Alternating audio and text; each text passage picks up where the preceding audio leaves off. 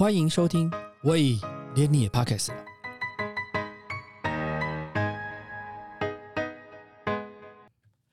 大家好，我是威廉。龙旗光节空山祭是一个与民众沉浸在最美山林的灯节，从社区营造到地方创生。龙旗光节空山祭以龙旗的虎形山公园为基地，由艺术家跟社区居民共同打造遍布公园各处的艺术装置。过去五年以地空水火风火为展示的主轴，白鹭树文教基金会跟台南市政府文化局艺术合作教育案，呃，策展人卢家军这次也有参与展出，同时他也是一个小提琴家，也任教于台湾艺术大学。今天请他来跟我们聊聊龙旗光节空山记。家军好，主持人威廉你好，大家好，我是鲁家军。在这龙旗这个光节，你制定的这个重生龙的三部曲，这可以可以跟我们介绍一下是什么样的意涵吗？呃，这个龙哈，因为今年是龙年嘛，然后其实我觉得刚好我在做这个作品的时候，呃，时间就是天时地利人和人和全部都集中在一起。因为其实台南的龙旗是传说中台南的龙脉所在，然后今年它是龙脉所在，对，传说中啊龙脉所在，然后今年又刚好是龙年，然后这个地方又在龙旗。所以我就想说，呃，今年刚好邀请来我来做这个艺术教育合作案的策展，那我就想，那我的这个内容呢，就要跟龙有关。那怎么样跟龙有关，然后又跟这个龙旗的空山记有所连接，然后就从这个作为发想点开始来进行我这个教育合作案。那呃，里面的作品是包含火之龙、山之龙跟绝之龙，包含的一个立体钢铁龙造型，还有海废料彩绘的装置跟音乐装置艺术。那可以分享一下这三个呃作品的概念是什么？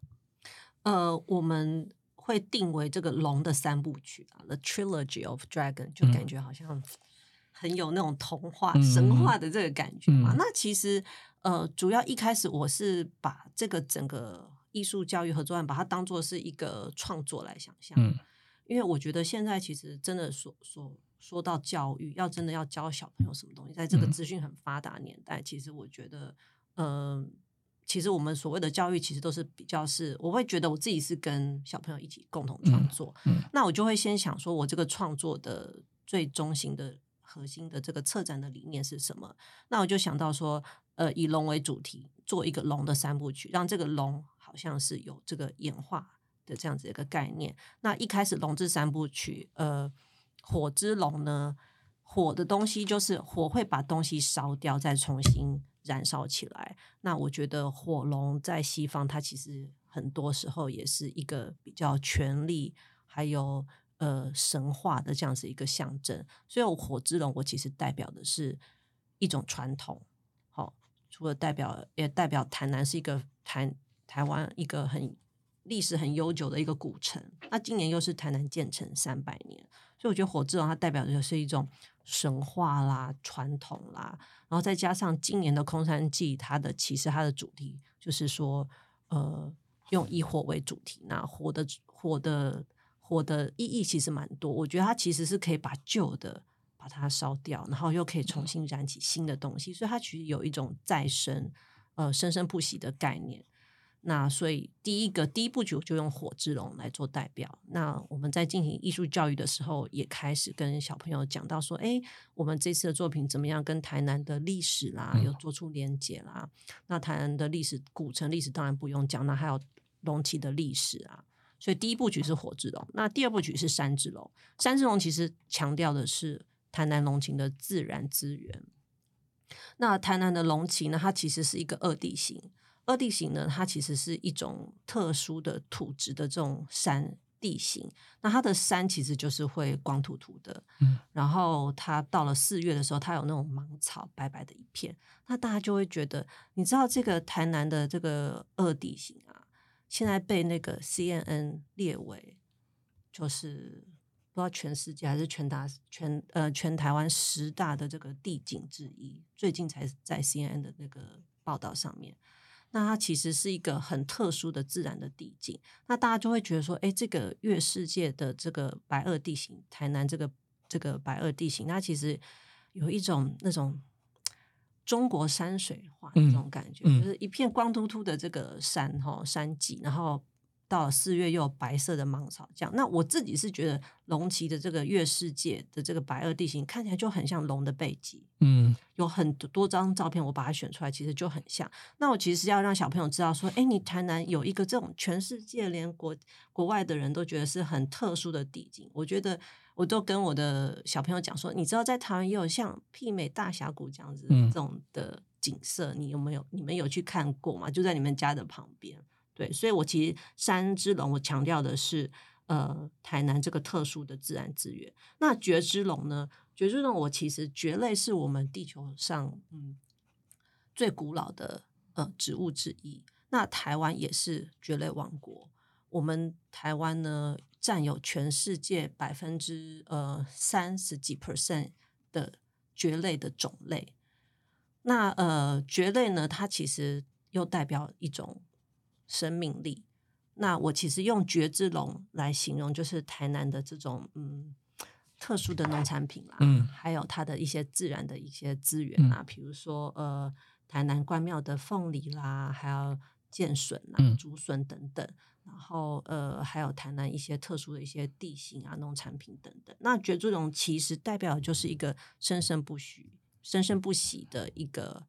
呃，生命力的延续，那我觉得蕨类又有一种环保永续的概念，所以蕨之龙呢，我就会觉得它就是代表这，也也代表象征这些小朋友，他们其实就是蕨之龙，就是把前面火之龙跟三之龙，就是传说、传承历史，还有自然资源、人文资源，其实就是靠蕨之龙小朋友他们把这些东西演绎传承下去，所以我用蕨之龙做这个龙之三部曲的呃最后一只龙。那这样子彼此不断的循环，其实就是不断的重生。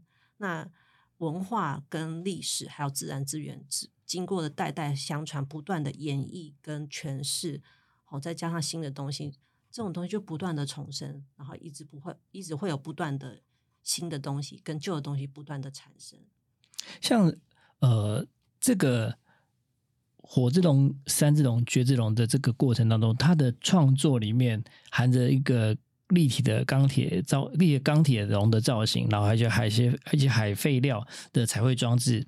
那像这些东西的创作素材，当时你是怎么去发想到去做去找这些东西来表达你所要做的主张？其实一开始接到这个案子的时候，呃。我其实就心中只有想到是一个龙，那其实我们一开始想说是做了一只钢铁龙的造型，嗯，把它摆在那个他们会有一个很蜿蜒的步道，摆在那个步道那边，呃，做是做一个立体的作品。但是我后来到现场发现说，它其实是一个很蜿蜒的步道，嗯，那我们就想，那如果这样子的话，其实你摆一个作品，大家经过看就看过了，没有什么，所以我们才想到说它。做一个二十尺的这个龙，嗯，那这个时候我们就会想说，要怎么来做这个龙的时候，就想说，其实一开始我们只有想说用钢铁这个材料，对。那这个时候很刚好的是，我们白露丝基金会又去参加，呃，参加那个海科大，嗯，去海科，呃呃呃，海科大去参观。那我们去参观的时候，就他们的那个教育，呃，教育中心，他们有很多捡很多的海废料。然后他们有让这些海废料再经过彩绘，然后做成一些很特殊的立体的作品。所以我们那时候灵机一动，哎，想到说，哎，其实台湾呃以前也是在海里面的呃造山运动才上来的。然后我呃台南安平又是一个航海城，对，所以我们就觉得海的这个意象其实可以跟这一次的作品结合。嗯，所以我们就请那个海大他们的呃他们支援我们这一次的艺术教育活动。所以后来才想到说，可以用这些海废料，嗯请小朋友做彩绘，然后把这些海废料把它装置到这个钢铁龙的身上。嗯因为本来只是想要做一个钢铁龙，对，然后再加一些加一些灯光。嗯可是现在既然小朋友他们可以做海废料上去，嗯那就让这个作品更有意义了。是因为这样才后来才有这个海废料的加入。嗯所以是呃，把原来的创本来的想法是钢铁龙的造型，再加上海废料的装饰，然后把这个龙去完成的。那像呃音乐的部分呢？音乐是你本来就自己创作的吗？还是是？音乐其实，因为我自己本身的专业是音乐，对，所以那个时候我就想说，当然我们做这个在光节做这个作品，大部分在这个空山记的艺术家，他们都是视觉艺术家或者装置艺术家。那我想说，那我怎么样让我自己的长处可以跟这作品结合？所以我们就想说，好，那让这只龙是会播放音乐、会唱歌的一只龙。对，所以那时候我就想说，那因为本来就是呃。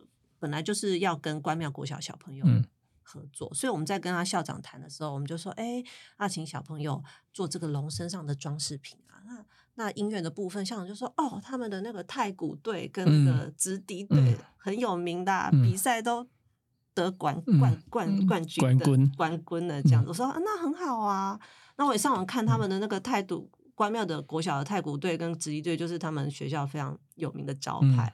所以我想说，好，那怎么样可以让这两个呃社团的小朋友可以加入这一次音乐的演奏的部分？所以等于是我这次就是量身定做，帮他们写了一首《龙之三部曲》的曲子，让他们的太鼓跟直笛队小朋友演奏这个曲子。嗯，对，带带呃大学生的小大学生跟带小朋友有不一样吗？非常的不一样。你可以预料到他的过程，那个就应该这样讲。你可以预料到他的表现出来的样子，跟你想象的东西是类似哦。应该是说，呃，差得很远。因为其实这两个乐器我本身也不熟，嗯，所以为了要做这次的曲子，我也是跟那个太鼓的老师，嗯，呃，请教了很多，然后跟直笛老师也是请教了很多，前事前有做很多的沟通。那我。呃，写的这个曲子呢，我很确定是跟他们老师沟通，是他们可以在在他们演奏的范围。嗯嗯。那当然，在在录音之前就有把谱先给他们。那这群小朋友，他们跟创作海废料小朋友是有是有那个重叠，所以全部都是关庙国小的小朋友。但大部分是以六年级的小朋友为主，嗯，对，高年级的小朋友为主。那那小朋友就跟我讲说：“老师，你写那个谱很。”很难懂，我说什么叫很难懂？对，他们就说很有难度。我说会吗？我就是呃，依照你们比赛的曲目的这种技巧范围在写的，然后对技巧范围的 range 很宽广。对对对对对，对他们来讲是很宽广。那嗯，我我们当那一天在录音的时候，就也是有一些蛮蛮有趣的事情发生了。对啊，一次 OK 吗？呃，没有一次 OK，花了很多次。有时候一天里面结束啊，就是这个一天把它录起来，那也不容易啊，也非常不容易。对，你要把那个小朋友的，所以平常小朋友在练习演练的时候，你有参加他们的演练吗？没有，我就请那个社团老师帮我训练。因为普通带他们去比赛啊、演出都是社团老师，所以我跟社团老师事情有做过很多的沟通。嗯，可是毕竟，呃。他们的专业录音的经验跟专业，我们专业音乐家还是相差甚远。当然，还有录音的设备也是差很多了。对啦，所以我们录音的时候的确是遇到了一些困难，但是我们都把它解决了。不容易。像小朋友，你觉得这个小朋友在做这个合奏的时候，最大的困难是什么？合奏最大的困难是，呃，他们很容易融入自己的小世界里面。那所以是调拍还是？他们就会调拍，对，就是会有的人会快，有的人会慢，有的慢，有人会快这样子。然后最有趣是他们在那边演奏的时候，我在那边指挥，指挥的非常的用力，非常的大力。后来我发现他们都没有在看我指挥，对。然后后来，呃，我先生也有去帮忙，对他其实是帮我做录音工程的，他就说：“那你下去啦，换我来指挥，你指挥不行啊。”我说：“哦，好好好，那那 结果他上去指挥。”指的动作更大，然后还加吼一二三四，这样练了好几次，结果还是都没有在。因为他没有习惯看指挥啊，他们没有习惯看指挥。对，就我们想象中，在专业的乐团，我们的素养是我们其实要。所以他的老师平常怎么带他们？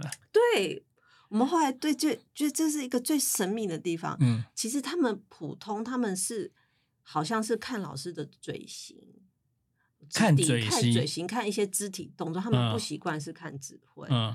对，可是你如果吹奏乐器的时候，有空看老师的嘴巴吗？呃，就他们要背谱啊，眼睛就要看着老师，或者是背谱看老师。对对对，OK。然后那后来我们怎么解决这个问题？我们后来就是直笛的话，我们就变成有老师在旁边，嗯，打几个领导的那个人，在他身上打拍子，嗯嗯，对，让他们跟着拍子走，跟着拍子走，对。然后鼓的部分呢，最后就变社团老师下海，嗯，社团老师带领他们这样子打，对，就跟着社团老师走，对对对，蛮蛮蛮处于的一个经验，所以他我我想一定跟一般在上课学生不一样了，对，完全不一。样，所以跟你以前教小朋友一样吗？呃，跟我以前教小朋友。我以前比较多是那种一对一的，或者是古典音乐，像这种社团的带团，我也是第一次这样子经验，所以我会发现哦，的确是会有蛮大的落差，但是过程经验是蛮好、蛮有趣的。对，像我我看那个空山记的这个呃说的的这个 D M 说明上面有讲说一个空山不空，空山不空到底是在这个地方到底是什么意思啊？呃，因为它其实它它这个。这个空山记在台南龙溪的虎形山，它就是一个一个一个公园。嗯，对，那个公园其实没有太多的太多的设备，嗯，然后它就是一个普通居民会去的一个公园，这样子在山林里面。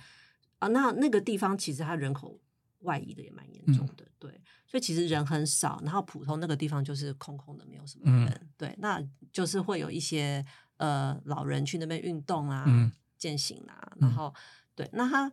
那他们这个空山不空，所以它这个虎形山本来就是空空的，没什么人，哈，也没有什么特殊的一些设备或是什么，也不是特特别有名的这个一个地方一个景点。但是因为经过了这个空山记的这个光节灯光的装置艺术在这边，然后吸引很多人来。他说这个地方它其实不空哦，嗯，它它空山不空，它只是没有被看见而已。当你看见它，就发现这个地方空山其实不空，嗯，它就会。空会变成是一种加分的形容词。本来空山是有一点负面的，荒凉，没有什么东西都没有，对，就是荒凉，没什么人去，然后也没什么年轻人。那现在会变成是，反而这个空山的空，反而是一种很有气氛、极静美，一种。很有气氛，很有意境的这种深度，对，很时尚的这种感觉。对，我就想说，为什么叫空山不空？我就想不通这到底是什么。然后，然后哦，看听你这样讲，才知道说哦，原来是他有这个这一层的意涵。像我们这些年常听到策展人，对，很多人在讲策展，你觉得策展人的特质应该是有具有什么条件呢？呃。策展人他其实他，我觉得他要有自己他本身对他的一些艺术的想法、艺术的理念，他有一个很清楚的、很清楚的一个想法，嗯，很应该说一个很充实的一个内容。对，那策展人他其实就是呃各式各样的，不论是不论是表演啊，或是我这次这个案子是有教学，然后还有一个作品要出来，嗯，其实你就是怎么样去整合不同领域的部分。不同领域的艺术的专业的人，让他们合力可以产生出一个一个作品。嗯，不管这个作品是视觉的，或者是音乐的，或者是文学的。嗯，对。但是因为我参听过你的那个小提琴演奏会嘛，所以类似像小提琴演奏会，或者是几个音乐家一起合作，这样也算是一个展览吗？呃，通常如果音乐会，我们的策展人会是他的制作人吧。嗯，对，可能是说，呃，这就像你们自己自己的，你们自己的比呃，比如说你们上次我上次去的是是四个音乐家，嗯，去表演的那个在在成品的那个嘛，那个那个负责在整个展示或者挑曲目或者是是是会是谁谁去做这件事情啊？呃，那个比较特别，它是一个室内乐节，嗯，对，如果说以室内乐室内乐节来讲的话，它的策展人就是。策展这个室内乐节的这个总策展人，嗯，所以他可能挑了好几场的音乐会，那我那个只是其中的一场，嗯，那每一场有它不一样的，有不一样它的主题，比如说我们上次那一场是俄罗斯俄俄罗斯俄俄式的浪漫，嗯，好，那有的人是，这主题是他定的，呃，对，那曲目是你们选的吗？主题应该说主题是我们定的。主题是你们定的，OK。主题是我们是你们跟他讨论完之后的结果是这样。应该是有个总策展人吧？那我是那个单场的策展人。嗯，对。像你，你觉得呃，一一般来讲，像这次的龙旗的这个展览，要准备它，要把它准备到好。你觉得这个这件事情要怎么去做这件事情？怎么你的准备工作大概做了哪些？准备工作，呃，应该是说开始接这个案子之后，就每一天都在进行这个工作。嗯，对。那我觉得做所谓的策展人，就我自己的经验啊，不管是从音乐到现在我这个做跨界的一个策展，就是我觉得你就是要呃确保每一个专业的领域的工作都有到位。对，像同策展人会跟。你像你本身在这次龙旗的事情当中，也是除了策展之外，你还有创作嘛？对，这两个身份在放在一起的时候，是到底是好事还是坏事？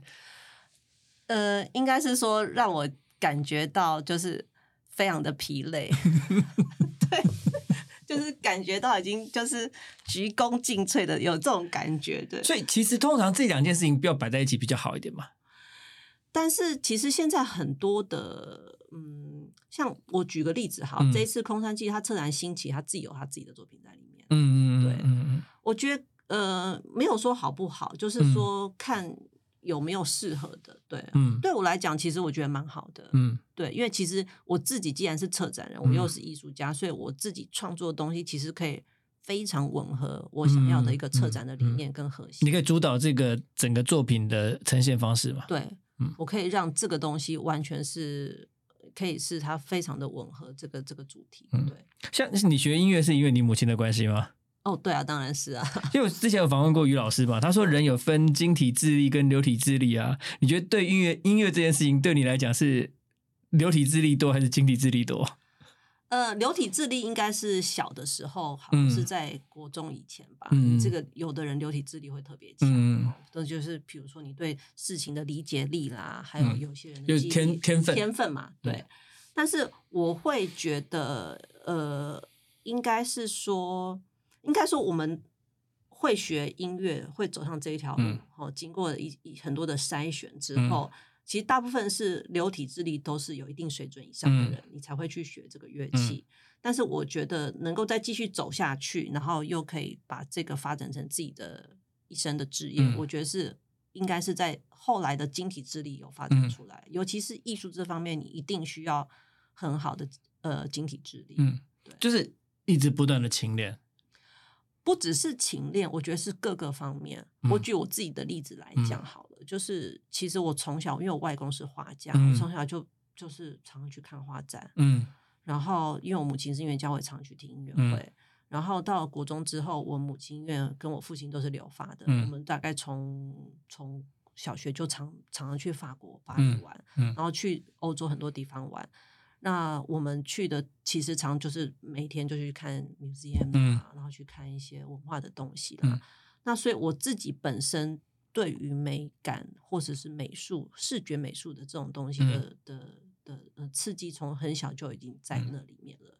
那我觉得其实呃，一个非常好的一个艺术家，不论是画家、雕塑家或者是音乐家。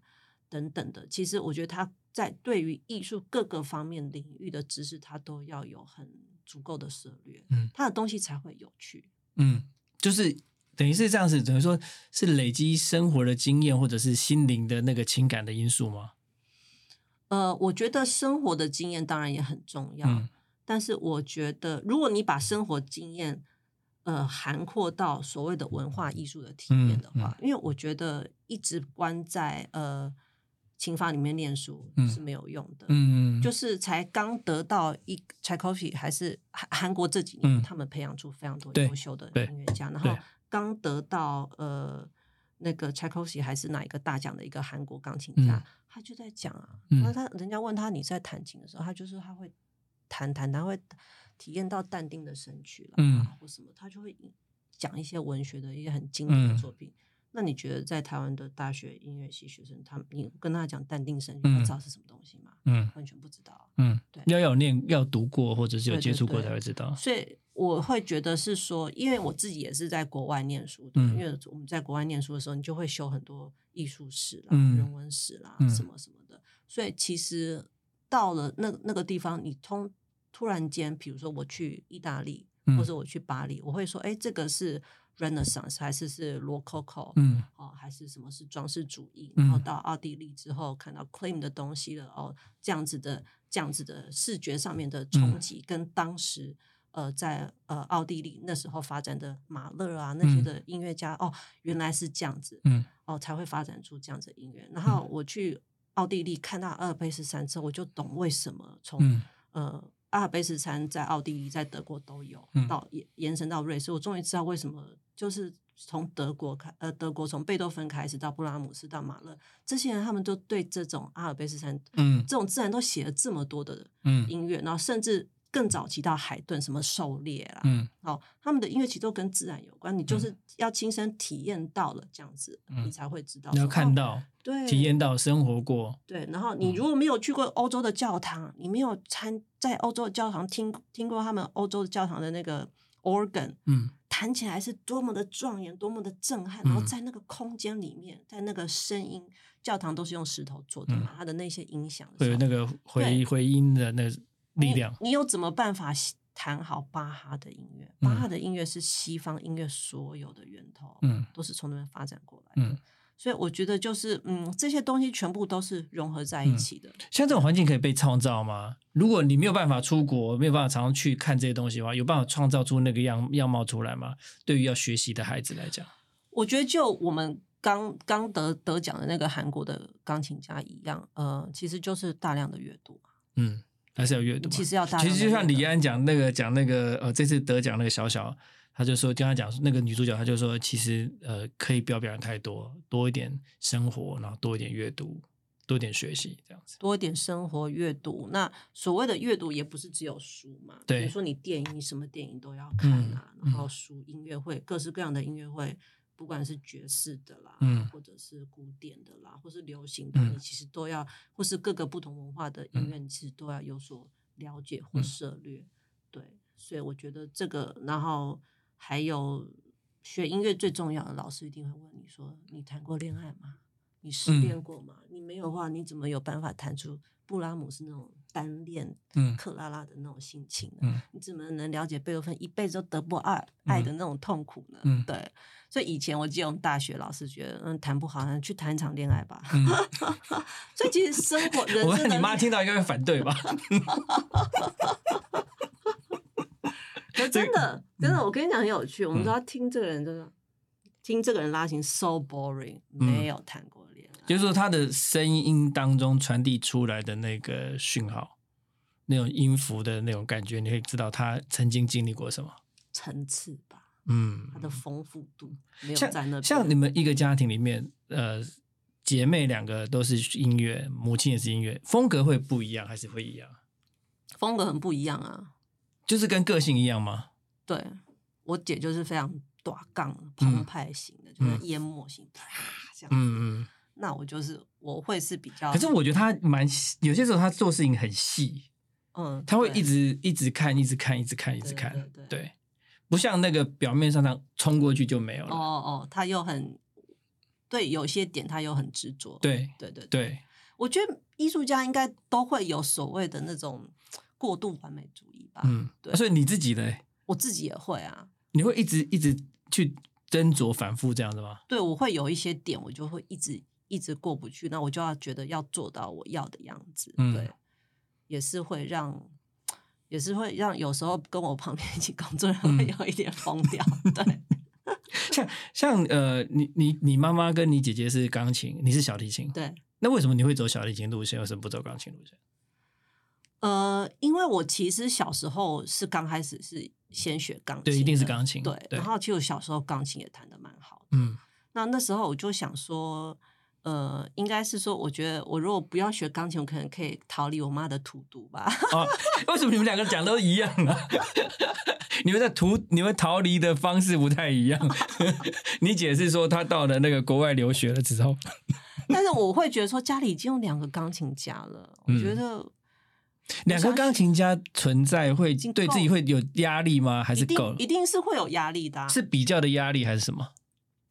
一定是会有成就上的压力嘛，嗯对不对？嗯那也会有比较压，姐妹一定会有同行，一定会有比较的压力，嗯，对，啊。那我后来就觉得，那为什么不选一个？我就想小婷对我来讲就是有一点不一样吧。嗯对，就是好像是我那时候会觉得它是属于我自己的东西。嗯，就是只有你，只有你，你我会，只有我会，只有你的世界里面，对对对对对对对给我没有没有 share 没有分享，也不会被对对批判说啊，你其实你 AI 安诺，对对对对吧对？我了解。像这次呃，回到龙旗光节的这个双语艺术的呃教育合作案，它为什么会讲是双语？是有包含不同的语言吗？还是什么？因为其实我们这一次的那个呃教育案啊，我们分成三堂课，嗯嗯，一个嗯是平面创作，嗯。一个是立体创作，嗯。哦，立体创作就包括海飞料，然后第三个是音乐录音，嗯，哦，跟表演。就是刚后面讲的直笛跟太鼓那部分。那其实一开始我都有帮他们上课，其实我就会跟他们讲，都是用，就是会不是说用全英文的，嗯。但是我会跟他们讲一些跟呃这个艺术有关的相关的嗯曲、的一些名词，比如说、哦什么叫做呃什么叫做呃什么叫做创作啦，嗯然后 creative 啊、嗯 creation 啊，这这包括了是什么？嗯那呃为什么我们叫这个创作是叫做嗯 creation 啊？嗯然后会教他们一些跟艺术相关的嗯名词，对。他们是六年级的小朋友，他们的对于这样的专业名词的英语的理解度够吗？呃，应该是说，我觉得艺术方面的他们可能都不知道。嗯，对啊，对啊因为其实跳开呃跳开那个领域，应该很多人都不了解。对啊，其实不了解啊、嗯然后我们还有呃讲到第二堂课，我们其实有讲到平面创作，嗯然后还有呃呃海大的老师来帮忙上有关海呃海洋嗯，海废料，所以那一堂课其实有在讲很多跟海洋有关的，你是英文吗？耶、我觉得听到小朋友就好可怕。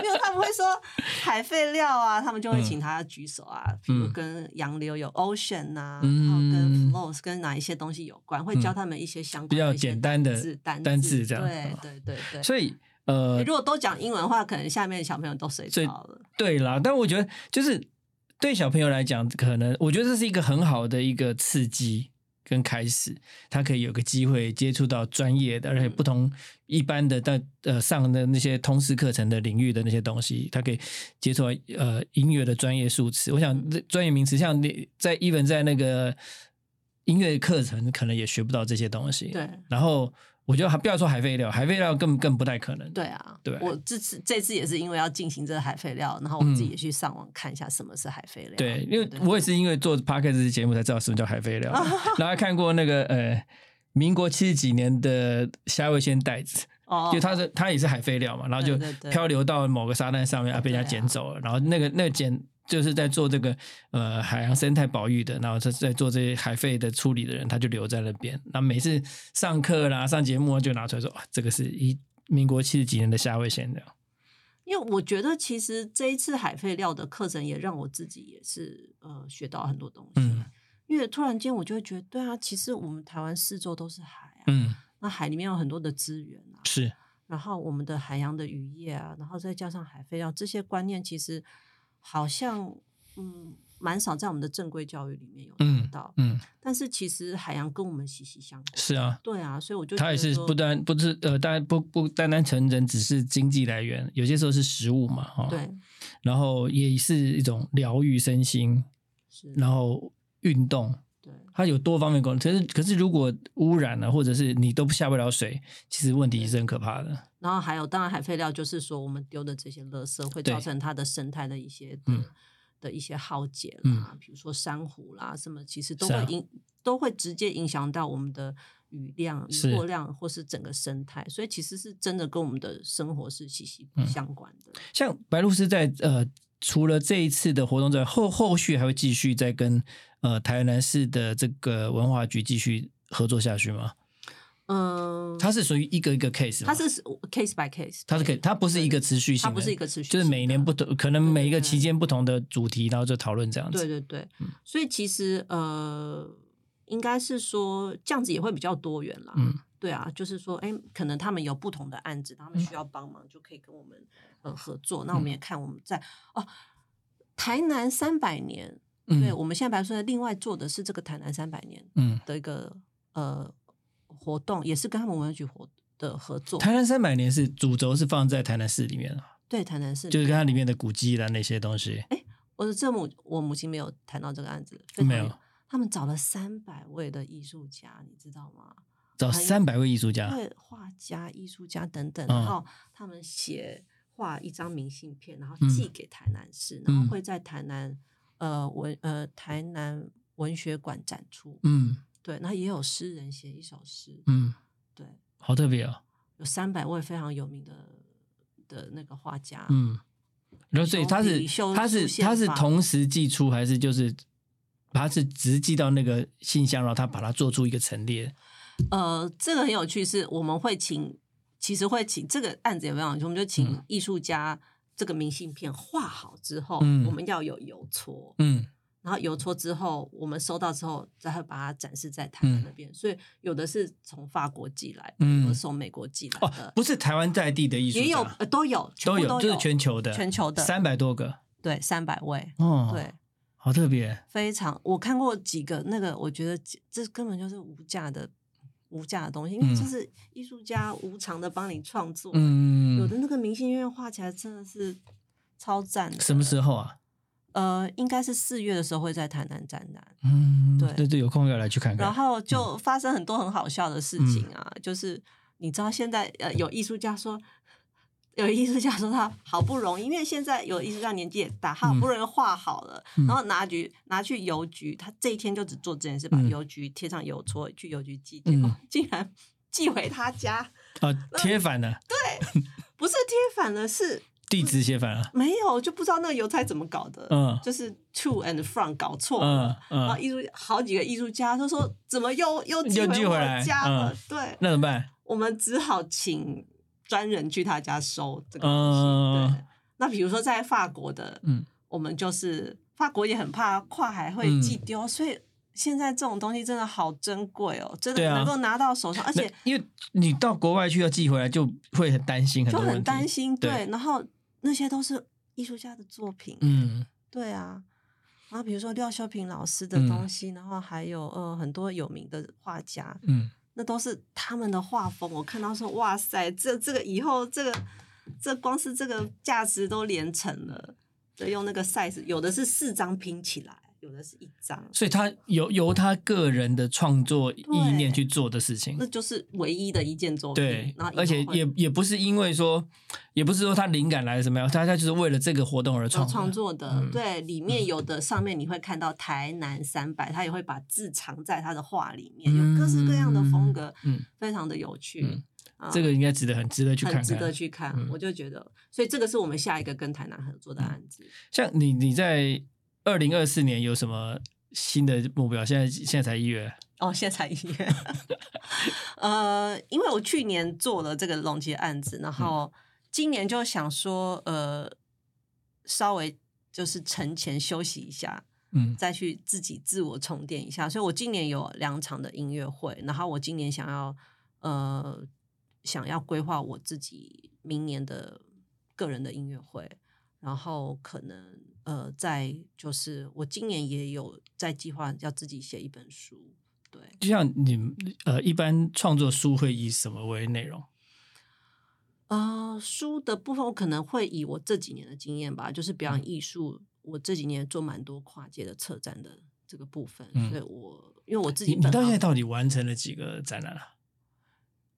呃，跨界展览这个算是第。一个吧，嗯，第一个。那之前陆续的展览做了三四个了吧，跟音乐有关的，是音乐跟视觉有关的。所以是音乐结合视觉，是结合影片，还是结合灯光，还是结合什么？都有，都有。有有的是在背背后放放影片，然后还有加上灯光了。嗯，对。所以从一个小提琴家来讲，做这个跨界策展，那哪个比较有趣？嗯。我觉得都很有趣，对，但是我觉得是不一样的。应该是说，你今天你会想吃西餐吃酒，你也会想回去吃中餐，嗯，对。那呃，当然跨界这个东西做策展人，我觉得是呃，也是一个很有趣的经验。对，你可以接触到，我觉得最有趣是你可以接触到不一样的艺术家，对，然后你可以自己你用你的创意，用你的策展理念把他们集合在一起。但是我觉得我自己的本业是小提琴，嗯，对，所以有时候我会觉得，呃，有时候回到我自己的本行，我会觉得有点像是，嗯，回去充电的感觉，嗯，对，嗯，因为像我，我这题我常问那个来受访的有音乐背景的人，嗯，就说大家对于这个音乐这件事情是。有的人当然在到一个某个程度的时候，他就会转开始像像你你讲的类似策展啊，或做一些跨界的表演。有的就很 focus 在某一件事情，就一直这样这样这样这样下去。到底什么样是比较好的？还是有没有好的？嗯，我觉得每个人他自己人生不同阶段，他的走向都不一样。嗯，对，有的人他可能会因为某些。呃，因素他策展做的很好，他就一直往那个方向走。但是我觉得，嗯，我自己是比较喜欢说自己的本行，你还是有继续的不断的在从事，然后你策展你还是继续的在做。但是这个真的很难讲，因为有的策展人也是他后来就专门是走策展的部分。是那有的人，呃，我举个例子好了，比如说像刘伯春老师，嗯，他之前也被聘去做呃。嗯，做那个台北市台呃台呃新北市的美术馆筹备处的那个主任，对他自己也是雕塑家，所以他自己的雕塑展也有在做，嗯，对，所以他那他同时也做馆长嘛，或者是主任这样子，也是一个策展统筹的一个一个角色，嗯，所以我觉得，呃，对艺术家来讲，我觉得应该是有的人是同时啊，有的人就是直接就走策展的这个部分，我觉得，因为我看就是很多人。就会开始跟别的艺术领域的东西去结合，对。那所以说不一样，不呃，有的不但是不呃，不一定是策展，他有的是做不同领域结合的表演。对，像佳慧，她就是开始做很多多媒体，对对对对对对。然后呃，这样子一个表演，嗯嗯，应该是说我自己觉得啦，我自己会觉得说小提琴是永远是我自己的本业，对。我常会喜欢回去那边寻找一种根根吧，对啊，想会会回去我的自己的本业做一些充电，嗯，对，或者是做一些滋润、一些学习或是成学习。像这次龙旗光节空山季在台南，它有好几个展区，对不对？对，按我们的这个作品是在哪一个展区？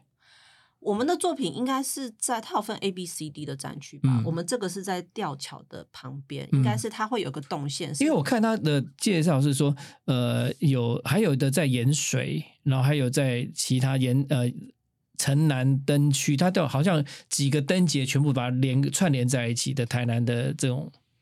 哦，它应该是说，也许台南现在呃像月经呃灯节也是很有名的，但是。这个空山记它就是在那个虎形山公园，然后你进去你有个入口，它呃看展有一个动线，它有分 A、B、C、D 区，对。然后你我们的作我的作品是在你最后要要走到出口的地方，你会经过一个必经的一个地方。所以像这个，所以空山记是整就单单在这个虎形山这个区块就对，虎形山公园了解。如果所以它的时间点是在二月三号到二十四号开始吗？它是从十二月二十八号到二月十八号，十二月十八号，二十八，十二月二十八到二月十八号开始，所以现在已经开始在展示，现在已经开始展了，就在十二月底就就开幕了，对，所以春节的时间，最近每个周末都好满哦。哎，他要售票不是吗？他要售票啊，对啊，但是他哎，那蛮厉害的，售票可以很满哎。很满哦，他，但是他礼拜一到礼拜五是让就是龙旗当地的人民好像拿你的那个身份证，然后是可以免费的，对。然后周末就是非常多的人啊，我最近要我们连续两个周末要带两个团，台北的团去那边看，嗯，对啊，连导览人都约不到。导览人不就你本人吗？哦，对，但是我说整个场地、整个展，它整个展它还有好几个作品嘛，它可能全部有十几个作品，对啊，那我们可能会找一个总。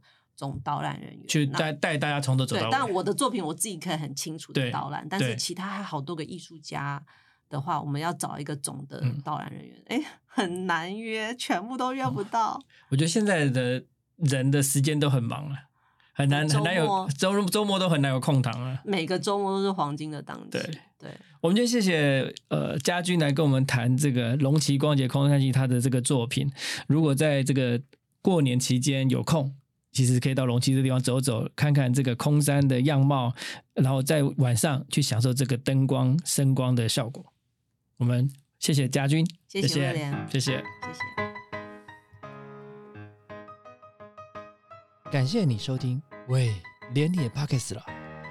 如果你喜欢我们的节目话，请记得帮我们按赞、订阅、加分享，也欢迎留言告诉我们或者是想听的主题哦。谢谢你。